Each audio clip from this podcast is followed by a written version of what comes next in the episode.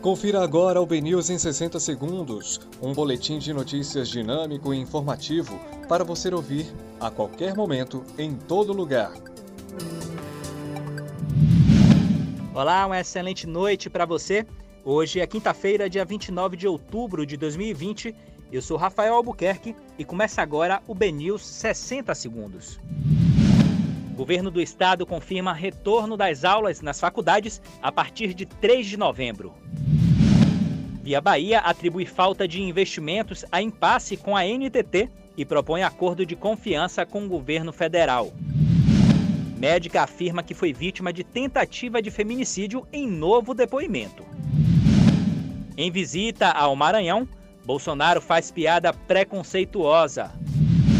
Meio milhão de reais em cocaína pura é interceptado em carro na Avenida Bonocô. E após rumores, Andressa Suíta nega que estaria impedindo Gustavo Lima de encontrar com os filhos. Esses foram os destaques da segunda edição do BNews 60 Segundos. Para mais informações, acesse bnews.com.br.